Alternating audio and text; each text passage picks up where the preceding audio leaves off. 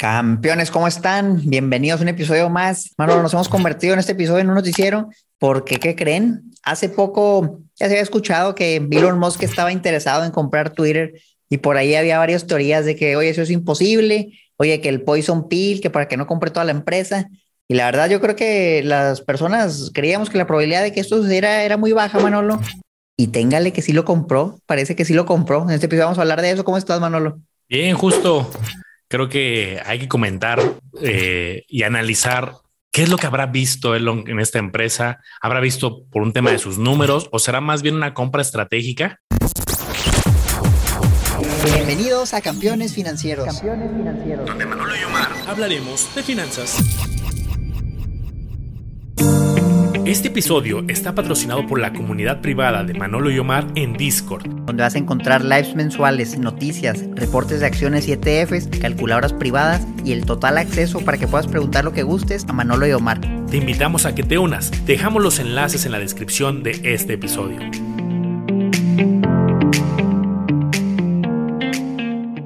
Yo mi teoría es que va más por ahí una compra estratégica de hecho, quiero presentar la pantalla y, la realidad es que pues ha tenido su buena volatilidad esta empresa. Por ejemplo, si vemos aquí un poco de historia, pues desde hace tiempo, hablando del 2014, 2015, la veíamos a precios relativamente cercanos a la situación actual.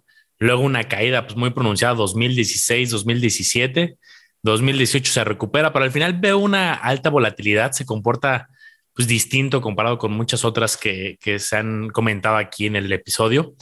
Eh, durante la pandemia fue similar el comportamiento, una caída eh, durante el mes de marzo del 2020 y un crecimiento muy acelerado. De hecho, pocos meses después de la pandemia, Omar, aquí lo veíamos, llegó a cerca de 80 dólares por acción. Y hoy y en las últimas semanas hablábamos de que antes de que Elon moviera eh, los comentarios, las intenciones, hiciera las diferentes ofertas, estaba cotizando en los treinta y tantos dólares por acción, 33, 34 Pocas semanas después ya lo vemos llegando a niveles de 50. Entonces, por donde lo veas en la historia, en las últimas semanas vemos muy alta volatilidad. Obviamente ahorita hay muchísimo volumen por el tema de la actividad justo de Elon, pero bueno, sí veo algo de volatilidad y el tema de la pandemia pues también algo marcado, pero sin duda creo que es un crecimiento, pues quien tenía la acción hace unas eh, hace un mes, pues tuvo un crecimiento de más del 30% simplemente por estos eventos relacionados a Elon Musk. Sí, Manolo, la verdad es que no, no se le veía cuándo iba a parar de bajar, llevaba como un año más bajando, pero nomás una noticia tuvo y, se fue para, para los cielos. Elon Musk compró una pequeña, entre comillas, pequeña, porque compró el 1% de la empresa antes de que subiera, antes de que se anunciara, y tuvo buena ganancia, pero fíjate qué locura, cuando él compró treinta y tantos, Ahora va a comprar toda la empresa, pero a 54 dólares por acción, Manolo. Ahorita ya la acción ya está prácticamente llegando ahí, ya le anda tirando los 52 dólares. ¿Por qué? Porque justamente, déjame les muestro aquí esta imagen de una nota que acaba de salir, es reciente, y, fíjense, Elon Musk había hecho la propuesta, empezó comprando una porción pequeña de la empresa, entre comillas, el 9% era el accionista más grande, y les digo, sabes que yo quiero comprar todo. Y en serio, Manolo, yo me acuerdo como entre noticieros, personas que hablan de estos temas, pues nadie creía que lo iba a poder comprar. Pero decían, oye, pues sí, sí tiene mucha lana y todo, pero todo está en la acción de Tesla. O sea, vas a vender la acción de Tesla o qué vas a hacer. Y ahora sí que los medios no le importaron, digo, lo hizo como pudo, que si se juntó con personas, que se juntó un préstamo, que se iba en dirección de Tesla, pero juntó el dinero, juntó el dinero y hizo la propuesta. Y yo creo que ya cuando los directivos vieron el dinero en mano, vieron que su acción estaba en 33 dólares hace un, hace un mes, y de repente se la quieren comprar casi el doble, a 54 pues bueno, yo creo que no, no se pudieron resistir a la oferta y, la aceptaron. Hoy sale la noticia de que ya la aceptaron. Entonces, todavía hay un proceso largo de que se tiene que checar que todo se puede hacer, que no sea monopolio, etcétera. Pero parece que sí lo va a comprar. ¿Cómo ves? Sí, algo creo que importante mencionar es, a diferencia de otras adquisiciones donde pues se empieza a especular mucho de, oye, ¿qué va a pasar? Y entonces la empresa va a tener más potencial y vale la pena comprar o no. Aquí bien comentado, Omar, eh, es diferente la situación porque aquí se va a convertir en una empresa privada. Deja de ser pública en el sentido de que lo, cualquier inversionista va a poder comprar en la bolsa de valores.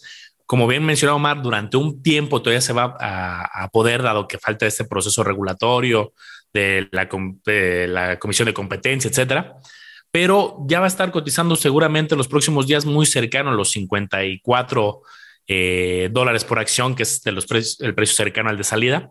Puede haber diferencia y hay una razón de entrada porque no es mañana. Si ya mañana le fueran a pagar al inversionista, casi por hecho eh, que ahorita costaría en 54 dado que todavía tiene que pasar esos filtros regulatorios, puede pasar varios meses, por eso pues, puede todavía oscilar y puede haber ahí un ligero riesgo. Digo, yo no creo que la vayan a echar para atrás, pero podría pasar. Y por esa razón no cotiza exactamente en los 54 y todavía podemos ver cierta fluctuación para que lo sepamos. Entonces creo que este, este episodio eh, sería interesante hacerlo más como, pues echarnos un ojo a los números, ver qué se habrá fijado y que esto un campeón que esté aprendiendo lo pueda hacer a lo mejor con otra empresa. Esta creo que ya no valdrá tanto la pena. Ya veremos aquí algún un poco los resultados, pero si aprendes a hacerlo con una, podrás hacerlo con otras. Sí, sin duda, yo creo que es buen ejercicio que le vio Elon Musk, a ver si encontramos nosotros lo mismo. Tal vez, digo, esa persona, pues evidentemente tiene mucha experiencia y dinero para contratar a expertos en el tema, si no le mueve tanto las inversiones. Entonces, algo, alguien tuvo que ver algo para que Elon Musk se interesara. Yo quisiera partiendo tal vez de la parte no numérica, no algo sencillo. ¿qué le puede servir a Elon Musk que compra, por ejemplo, Twitter? Él ya estaba muy activo en Twitter, él hablaba mucho de la libertad de expresión y bueno, pues nosotros sabemos que Tesla no paga publicidad. Si digan, cuando me hizo anuncio Tesla, nunca, porque no, no hacen. Pero si hay de repente tweets de Elon Musk, pone tweets, pone tweets, entonces pues a lo mejor le puede servir como una herramienta de marketing indirecto, donde hace algunas menciones yo he visto cómo, pues literal, es manipulación de las criptomonedas, que pone tweets del Dogecoin y que del Chiba Inu, y el precio pues, se, va, se va a los cielos. Yo tiene como 80 millones de seguidores en Twitter, imagínate. Entonces, quién sabe, quién sabe si tenga esas intenciones. Digo, pues dinero no le falta a Elon Musk para nada. Entonces, algo le debe haber visto. Esa es la parte de manera sencilla, que, no son los números. Vamos a ver los números, yo creo, bueno, y, a ver qué sale, ¿cómo ves? Me parece bien. Esa era una pregunta que tenía ahorita, ya la contestaste y justo me, me fui a abrir Twitter y 84 millones de seguidores. De por sí ya tenía mucha, mucha voz, así que la voy a comprar para ganar más voz, pues ya tenía muchísimo peso y voz. Y ahorita también mencionabas, pues de que tiene muchos analistas y el dinero para pagar y analizar. Pues fíjense nada más la diferencia. Ahorita me metí también de curioso a ver los datos de Forbes. Y pues sí, hay una diferencia abismal entre Elon Musk, 219 billones, que es pues, allá de la versión de Estados Unidos de la nomenclatura, y Jeff Bezos, que es el segundo lugar, es, son 171. Entonces, fíjense la diferencia, diferencia eh, a diferencia otros años donde luego estaba el primero, el segundo, el tercero muy, eh, pues muy competido. Elon 219, Jeff Bezos 171. Luego de ahí se va Bernard Arnold 158, Bill Gates 129, Warren Buffett en quinto lugar 118. O sea, tiene más del eh, casi el doble de lo de Warren Buffett para que sea muy tangible el ejemplo. Qué locura. Pues mira, bueno, lo vamos a partir desde cero. Esta empresa, si tú nunca la has escuchado, campeón, que la has analizado y quieres irte directo a los fundamentales, aquí vamos a ir directo a los números. Si bien es cierto, nosotros tenemos que leer los reportes, entender qué hace la empresa. Todo eso ya lo hemos mencionado. En este caso no lo vamos a hacer porque queremos, imagínate, Elon Musk pues ya conocía Twitter, ya lo usaba, ya sabía que era buena empresa, que le gustaba, pero tuvo que en algún momento haber visto los números para ver si han sentido, porque que sea un buen negocio que te guste, no quiere decir que lo vas a comprar a cualquier precio. Ahí es donde ven los fundamentales y es lo que quisiera que hiciéramos en este episodio. Entonces, pueden partir de cualquier portal, que se meten a Yahoo Finance, que se meten a Morningstar, que si se meten directo al reporte, que sería lo ideal, el reporte de la empresa, y ver los números. Hay tres estados financieros, el estado de resultados, el balance general y el estado de flujo de caja. Estos portales que hacen, agarran los datos de los reportes, te los acomodan en, en una vista más amigable, más estructurada, más estandarizada, para que tú puedas analizar la información rápido. Entonces, el de investing, y vamos a ver algunos datos. La acción ha cotizado entre 31 y 73 dólares, ahorita está en 51, bueno, ahorita ya subió, pero cuando Elon Musk la empezó a ver estaba en treinta y tantos, es muy, muy volátil. Los analistas creen que debería estar en 44, los modelos matemáticos creen que en 47, ahorita hacemos nuestro propio modelo matemático a ver si es cierto. Entonces, a mí me gusta mucho ver las gráficas, no lo soy muy visual, me gusta mucho ver la información que viene aquí. Por ejemplo, ¿qué podemos ver? Están un ratito en cargarse, pero ahorita que salgan van a ver que están también perronas. Me gusta ver, por ejemplo, el market cap, la capitalización bursátil para entender la empresa. Es lo mismo que con el precio, pero con el precio total de la empresa. ¿Cuánto ha valido? Por ejemplo, ahorita vale, llegó a valer 60 mil millones, llegó a valer tan bajo como 27 mil, está en 34 mil millones. Es una empresa medianita, pero verdad no es una empresa tan grande. Por que sea una idea, por ejemplo, Apple son como 2 trillones de dólares, que estamos hablando de una pequeñita porción, como el que vendría siendo como el, el menos del 2%. Entonces es una empresa medianita si vemos múltiplos, aquí no hace mucho sentido, tal vez, Manolo, no es una empresa que es constantemente rentable, a veces tiene pérdidas, a veces no. Entonces, difícilmente podríamos ver un múltiplo así. Múltiplos de ventas, tal vez. Oye, pues ahorita la puedes ver y se cotiza a 7.8 veces ventas y por ahí estuvo muchos años, 7 y algo, 12, de repente tuvo un buen bajón. Va, pues ahí va, ahí va. Es una empresa que está más o menos en los mismos múltiplos. Si vemos, por ejemplo, la deuda y el efectivo, también la línea azul es la deuda y el efectivo es la línea verde. Tiene más efectivo que deuda, es una buena señal desde el punto de vista financiero, el balance general. Pues la empresa está bien parada, tiene suficiente dinero para cubrir toda su deuda, dinero en el corto plazo. Se ve bien, digo, se ve bien el, el balance general.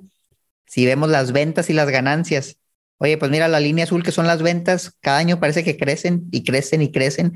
Y aquí el efecto pandemia se ve interesante, es un crecimiento muy, muy bueno Tal vez él veía que los siguientes años iba a ser un crecimiento similar. Dijo, sabes que esto es una ganga, pero si ves la línea verde, pues realmente es que la ganancia es muy, muy volátil. A veces abajo del promedio aquí es, es negativo, son pérdidas. Y de repente tiene algo de utilidades y de repente un montón de pérdidas. Entonces yo quisiera lo que viéramos, pues qué pasó, ¿no? ¿Cómo, ¿Cómo es posible que de repente gana 1.400 millones y el año que sigue pierde 1.100 millones de dólares? Muy volátil, tal vez algo pasó en el camino. Sí, esa gráfica que muestras, si, la puedes ir mostrando, creo que está bien interesante, porque uno pensaría, ¿no? Que pues ya es una empresa pues consolidada, que la conocen en muchos, muchos usuarios tienen esta red social. Y cuando hemos hablado de algunas otras, que si Meta este, o alguna otra red social en general, pues hablamos de empresas rentables y aquí 2013, 14, 15, 16, ver una empresa que está operando en pérdidas de este tamaño constantemente, pues es justo bastante curioso. Se recupera, como bien dice la línea verde 2018 y 19 ya tienen una utilidad, pero 2020 y 21 vuelven a caer en terreno de pérdidas que ahorita justo cuando empezamos a platicar y analizar, porque no es una empresa que, que nosotros tuviéramos, al menos yo no la tengo en mi portafolio.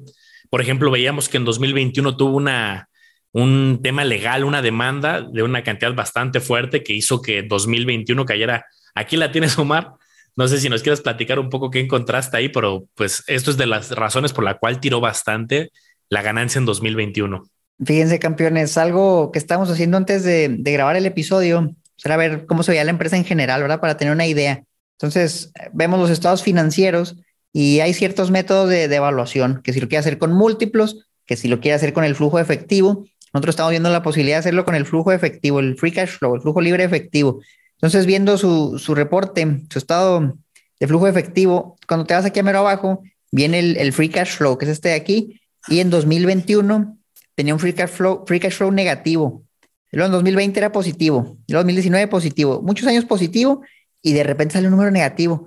Entonces empezamos a ver, pues vámonos a mero arriba y a ver las operaciones. Las operaciones sí generan ingresos, tal vez menos este año, tal vez la mitad de lo que generan hace dos años, pero sí generan algo. Y luego nos vamos a ver, por ejemplo, las inversiones. Pues este año hasta vendieron inversiones. Entonces, ¿dónde sale la pérdida? Nos fuimos más para abajo y la deuda, ok, pagaron algo de deuda, pero igual tenían más en operaciones que lo que pagaron de deuda y que lo que recibieron de las inversiones. Entonces, ya investigando, Manolo encontró esto. ¿Sabes qué? Es que hubo una demanda, un, un tema, a lo mejor de una sola ocasión, algo que no es necesariamente el negocio, sino un evento desafortunado que los demandaron. Estaba leyendo la nota y era un inversionista que él, argumentaba que los datos que le dieron eran incorrectos cuando invirtió del crecimiento. Y bueno, pues 809 millones se llevó el cuate en la demanda. La verdad es que es una demanda muy fuerte. Estás hablando, fíjate, si tienen un flujo libre efectivo de 300, están millones. Del año pasado, por ejemplo, de 119 y ahorita les, les quitaron 800, pues obviamente van a quedar con un número negativo. La verdad es que fue una pérdida muy considerable para Twitter de todas las ganancias, todo el flujo que tienen. Y sí, ya cuando nos metimos al reporte anual de Twitter, ahí venía el concepto desglosado. Eso viene en el estado de resultados. Y fíjate, litigation settlement, 765 millones de dólares es lo que les costó. ¿Cómo llegamos a todo esto? Pues investigando, fíjense cómo todo sale de un número raro, que ves y oye, esto como que no me cuadra. Pero si nos quedamos en los puros números, a veces no, no conocemos el panorama completo y ya investigando, ¿sabes qué salió eso? Lo encontró Manolo, encontramos la nota. Entonces, para mí, Manolo, este tipo de eventos, si bien es desafortunado, yo no lo usaría, por ejemplo, para hacer mis proyecciones. ¿Por qué? Porque pues el año pasado probablemente ya no les va a volver a pasar, probablemente les dolió, se van a preparar, se van a cuidar, no es como que cada año, si te fijas en años anteriores, pues no había nada. Entonces yo prefiero descontarlo. No es que no lo tengan que pagar, o si lo van a pagar, pero por ejemplo, si tú vas a invertir en una empresa en cinco años, diez años, la vas a vender, la verdad yo no le veo mucho sentido en tomar esto, no, no es su flujo, no es sus ganancias, no, es algo del negocio per se. ¿Tú qué opinas? Sí, correcto. Hay que considerar que obviamente le, le va a impactar a futuro pues esa salida de muchos millones, pero incluso muchas métricas financieras te dan este cálculo aislando eventos atípicos, aislando operaciones que ya no van a continuar, a lo mejor que durante muchos años tuvo un cierto negocio y ya esa línea de negocio la vendieron. Hay ciertas métricas y modelos que es lo que hacen, aíslan para poder eh, distinguir los números reales, pero también los números, digamos, normales del negocio. Entonces, bueno, pues hasta este momento que llevamos, que sí habían crecido en ventas, que han tenido utilidad negativa durante muchos años, luego tuvieron algo positivo y este tema legal los volvió a llevar a terreno negativo. Eh, yo, también quiero poner rápido mi pantalla pues para ver algunas, eh, algunas métricas o que también me gusta analizar, eh, viendo justo también los márgenes de rentabilidad a los diferentes niveles que luego hemos platicado en otros episodios pues vemos que algunos se han ido deteriorando en los últimos eh, años por lo mismo, ¿no? Si, si ya sabes que tuvo algunos eventos de menor utilidad, pues aquí tenemos el margen EBIT, margen EBITDA, como en algunos años se ha ido deteriorando, algunos son negativo. Y esto complica un poco el diagnóstico, ahorita lo platicábamos Omar y yo, porque cuando hay una empresa con utilidades negativas y con un poco de difícil predicción, años positivos, luego negativo, luego positivo, pues se hace un poco complicado. Obviamente, seguro todo esto lo, analizó con mucho detalle el equipo financiero de, Elon, pero por eso yo, menciono que, me imagino que hay un tema más estratégico que financiero, que hay cosas a favor y en contra en la parte financiera, por ejemplo, pues tienen liquidez, tienen suficiente para cubrir las deudas, las ventas van incrementando, los márgenes no son tan buenos, hay varias cosas a favor y en contra que podríamos meternos a muchísimo detalle, pero yo mi teoría es que Elon como ahorita mencionaba Omar, eh, decidió hacer esta adquisición más por un tema estratégico de presencia. No sé si viene por los proyectos que tiene, que si el lanzamiento del robot, que el crecimiento de sus propias empresas, eh, o simplemente como un deseo de por la democracia y otros, otros temas que, que tenga más estratégicos o personales más que un tema financiero. Sí, totalmente de acuerdo. Mira, pues ahora quisiéramos lo que viéramos algunas estimaciones de los analistas sirven como referencia, como un buen punto de partida para nosotros hacer nuestros propios números. Entonces, nada más para que se una idea, crecimiento en las ventas a 10 años, 7 años, 5 años, 3 años, pues anda en los últimos, por ejemplo, 3 años, 18% compuesto año con año, 15% en los últimos 5 años, los últimos 7 años, 20%, ya últimos 10 años, pues 47%, pero ya plazos más largos. Entonces, acuérdense los números 18, 15, 20, por ahí anda. El pronóstico de crecimiento en las ventas, estos eran datos históricos y ahora el pronóstico. Eh, si te das, por ejemplo, 3 años 19, 5 años 18, 10 años 13, pues también por ahí anda un rendimiento de doble dígito, 13, un 15, por ahí es algo razonable, lo que se estima, como hacen los analistas, el crecimiento en las ganancias histórico, muy alto, digo, pero es que no haya ganancia, entonces esto yo lo ignoraría. Pronóstico de crecimiento futuro, pues ni siquiera hay porque ni siquiera es rentable y número de acciones va aumentando considerablemente, pero ya un poquito más estable. Entonces yo me iría a lo mejor con esas estimaciones de, de las ventas, Manolo. Crecimiento pronosticado, 13, 18, 19 para partir y hacer nuestros propios números. Y aquí les quiero platicar, campeones, de una herramienta que Manolo y yo hemos estado trabajando en desarrollar. Y es que siempre nos preguntan cuando hablamos en acciones, de alguna acción, nos dicen, ¿cómo puedo yo saber si la acción está cara y si está barata? Te hemos dicho, oye, fíjate en los múltiplos, fíjate en los flujos, fíjate en esto pero ¿cuánto deberías pagar? De todas formas, si tú ves eso, no, esos múltiplos no te dicen todo por sí solo, te dan alguna referencia. Nosotros queríamos hacer una herramienta donde tú le inyectas información financiera, inyectas proyecciones de crecimiento, por eso estamos viendo estas proyecciones, y te escupe un número, te da un resultado concreto, numérico, que es lo que tú deberías pagar por la acción para obtener un cierto rendimiento. Entonces se pone bueno, Manolo. Yo quisiera mostrarles aquí un, adelanto, si, si te parece bien, de lo que hemos estado desarrollando. Es una fase de beta, digo, está en desarrollo, pero quisiera que, la vieran campeones para que nos den su opinión, vean si realmente les parece útil. Y yo te diría que hiciéramos un ejemplo real, hoy, porque no hacemos eso con Twitter y a ver qué sale. Ahorita vale 50, a ver qué nos sale. Sí, me, parece bien. Vamos a, hacer este, este ejercicio con Twitter que, que tiene su reto por lo mismo, de que esos eh, números volátiles, variables, y eso pues le mete reto al pronóstico, pero creo que es un ejercicio interesante. Y justo aquí ya le está mostrando Mar y una clave en todas estas clases de modelos es justo la información. Bien, usabas una frase que, comentabas en otro episodio, que si metes basura va a salir un resultado basura y si metes información de calidad, pues el resultado va a ser de mejor calidad. Al final, no es que el número que metas ya es una garantía, pues como nada en bolsa, no existe el modelo perfecto, que digas, metí los números y ya va a ser preciso al final. Metes números, te dan ciertas, usas ciertos insumos de lo bueno que todo es público. Toda esta información que vamos a ver no es de tanto de inventarla, hay mucha información disponible. En la mayoría de empresas te ayuda mucho porque eh, tienen una cierta tendencia. Esta empresa va creciendo al 10, al 10% cada año, entonces está muy facilito hacer proyecciones. Hay otras como esta que de repente crece el 10, luego el menos 1, luego el más 5. Ahí es donde tienes tú que eh, ser un poco más hábil con los supuestos. Entonces aquí, Omar, pues eh, si quieres, vamos la comentando. arráncate aquí con, con lo que estamos viendo en pantalla. Miren, esto es sencillo. Se pone el nombre de la empresa para que te acuerdes cuál era. Le puedes poner si quieres la fecha. Vamos a analizar Twitter cuánto cotiza actualmente, que eso se va a usar ahorita, todo lo que está en color crema es lo que nosotros ponemos, lo que está en gris se calcula solo, los resultados también. Entonces, ¿qué es lo que usamos aquí? Estamos usando el free cash flow, el flujo libre de efectivo. Consideramos que es una buena métrica, predecir los flujos futuros, te puede dar una buena idea de cuánto puedes recibir en el futuro y eso lo comparas con lo que vas a pagar. Te lo traes a valor presente, etcétera. Es un método matemático que se llama DCF, Discounted Cash Flow. Es probado, se usa en la industria, eh, lo pueden buscar en internet. Entonces, ¿qué es lo que se hace? Se calcula el flujo libre efectivo actual. ¿Cómo calculas eso? Por acción. Simplemente te vas al estado financiero. Por ejemplo, teníamos aquí el estado financiero de Twitter.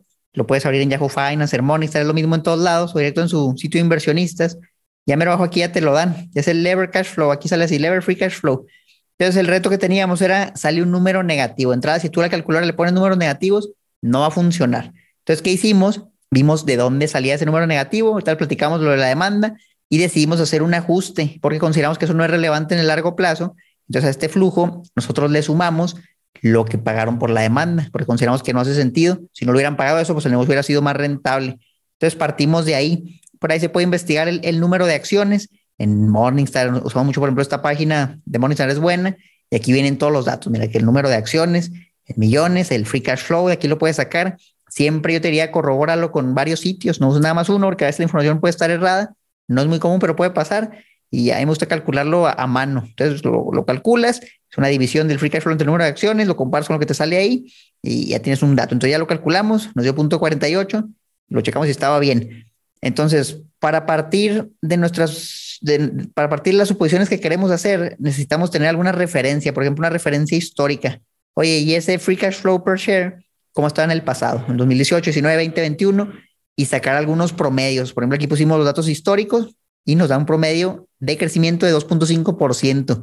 Ok, es una primera referencia que podemos o no usar. Si nos vamos más para abajo, Manolo, aquí voy a ocultar esto para que no lo vean todavía. Esto es lo importante. ¿Cuánto va a crecer? Y aquí es la pregunta más difícil de responder. Oye, ¿cuánto va a crecer en el futuro su flujo? ¿Va a crecer 10%, 20%, 30%? Y este es un análisis a 10 años. En 10 años, asumimos que vendes la empresa a cierto precio, con un múltiplo de su flujo en ese momento en 10 años. Entonces, un múltiplo que obviamente tiene que ser menor al múltiplo actual. Por ejemplo, ahorita, ¿a cuánto cotiza Twitter? A 106 veces su free cash flow, que es que es algo altísimo. En 10 años, obviamente no va a cotizar a eso porque no va a crecer lo mismo que está creciendo hoy, o menos que sea una legendaria empresa, pero eso es poco probable. Entonces, el múltiplo va a ser menor. Entonces, bueno, bueno, aquí el reto sería, ¿qué le ponemos? Y la verdad duramos un buen rato armando esto antes de grabar el episodio y debatíamos, oye, ¿qué le deberíamos poner? ¿Le ponemos esto? ¿Le ponemos aquello?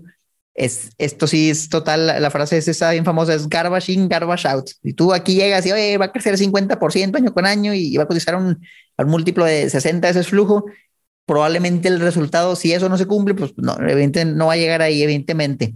Si se cumple, pues puede que sí. Entonces, un buen punto de partida, yo te diría a veces flujo, un múltiplo 15, 13, 15, 17 es algo promedio razonable para crecimientos tal vez cercanos al 10%, 12%. Usar múltiplos altos puede ser peligroso. Lo que es el crecimiento que usamos, ahorita veamos el de los analistas, por ejemplo, y te sirve de referencia. Estamos viendo la gráfica y veamos, ¿se acuerdan que les dije un, un 10, un 15, un 20% el crecimiento estimado en las ventas? Que si bien no es el crecimiento estimado en el flujo, nos puede partir, puede servir de referencia y, hacer unos ajustes. Entonces, pues bueno, vimos esos números, ahí se va cargando la gráfica Y ahí están, miren, 13, 18, 19, son los pronósticos de crecimiento.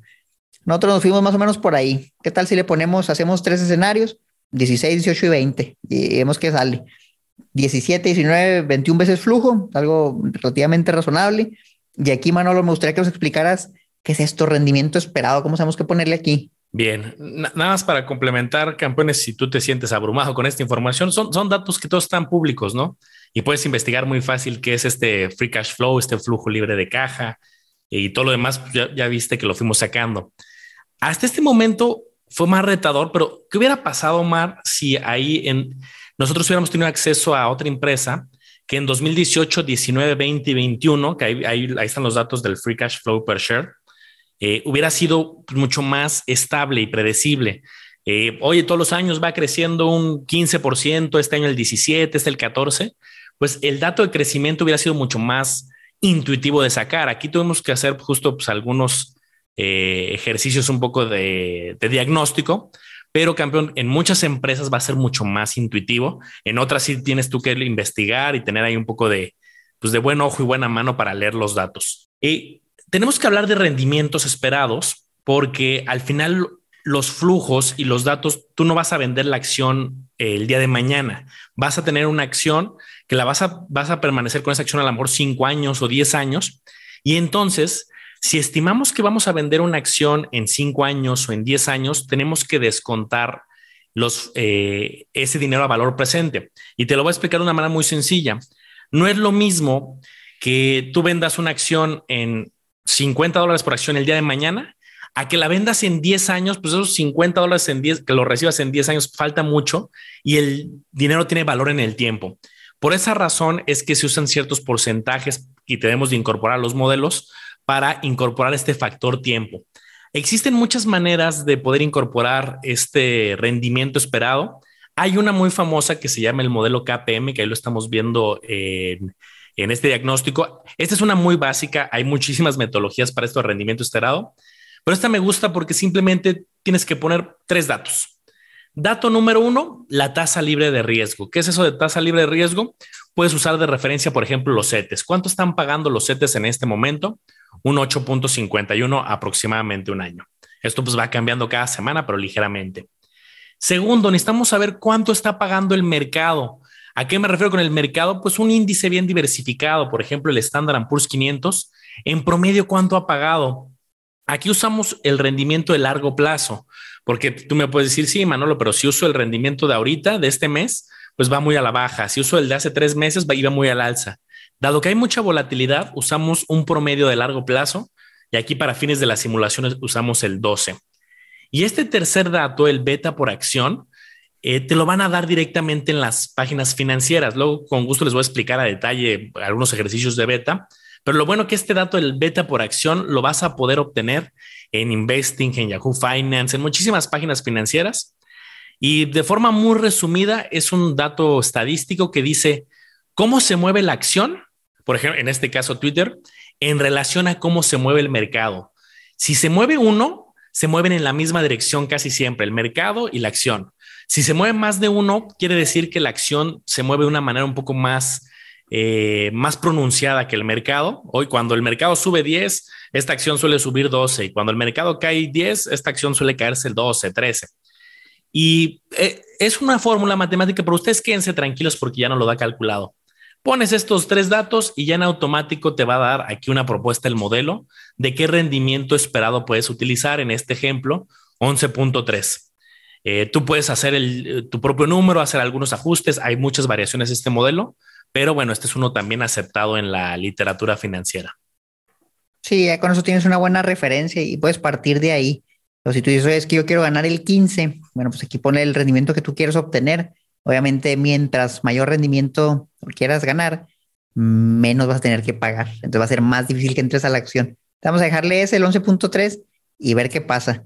Si tú dices, oye, es que a mí se me hace muy difícil como proyecto a 10 años con un número fijo, como que nada más crecimiento de 10% compuesto o 16%, yo lo quisiera hacer año con año. ¿Sabes qué? Yo creo que los flujos tal vez ahorita van a crecer a cierto ritmo, pero en tres años ese valor va a cambiar. Entonces tú lo puedes hacer de manera manual aquí también. Pusimos algunos números para ilustrarlo. Por ejemplo, oye, que en 2022 crezca 12%, pero ya de repente para 2026 nada más creció 10. para 2031 más creció 8 porque es más grande y crece menos. Y un múltiplo. En este caso le pusimos 15 veces. Vamos a poner, por ejemplo, ahí el 19, lo que tú quieras, con base a veces flujo que usamos anteriormente. Entonces, si nos vamos más para abajo, aquí nos salen los resultados y esto es bien interesante. Nos aparecen cuatro resultados distintos y un quinto que es una ponderación. Entonces, como había tres escenarios, uno pesimista, uno moderado y uno optimista, la idea es que tú tengas varias, varios, literal, varias escenas. ¿Qué tal si la empresa le va bien? ¿Qué tal si le va promedio? ¿Qué tal si le va mejor de lo que yo esperaba? Y puedas comparar los números. Aquí donde dice evaluación, ya nos aparece el valor que tú deberías pagar hoy por la acción para tú obtener el rendimiento que tú pusiste aquí. No es el precio al que debería estar la acción hoy, sino es lo que tú debes pagar hoy para obtener ese rendimiento en el futuro, asumiendo que es una inversión a 10 años y que se cumple todo lo que le pusiste aquí. Por eso es bien importante. Si le pones números, que ahorita vamos a hacer el mismo ejercicio, le pones números que no hacen sentido, el número aquí no va a servir de nada. Entonces, ¿hace sentido o no? Bueno, mira, con estos números, crecimiento de 16%, 17 veces flujo, es la probabilidad, bueno, es el 100%, sería 18.50 la acción. Oye, Omar, pero estaba en 33 y está en 50, pues está bien lejos. Pues sí, pues sí, porque con esos números simplemente no da para eso. Moderado 23. el optimista, ¿no? El optimista un 29.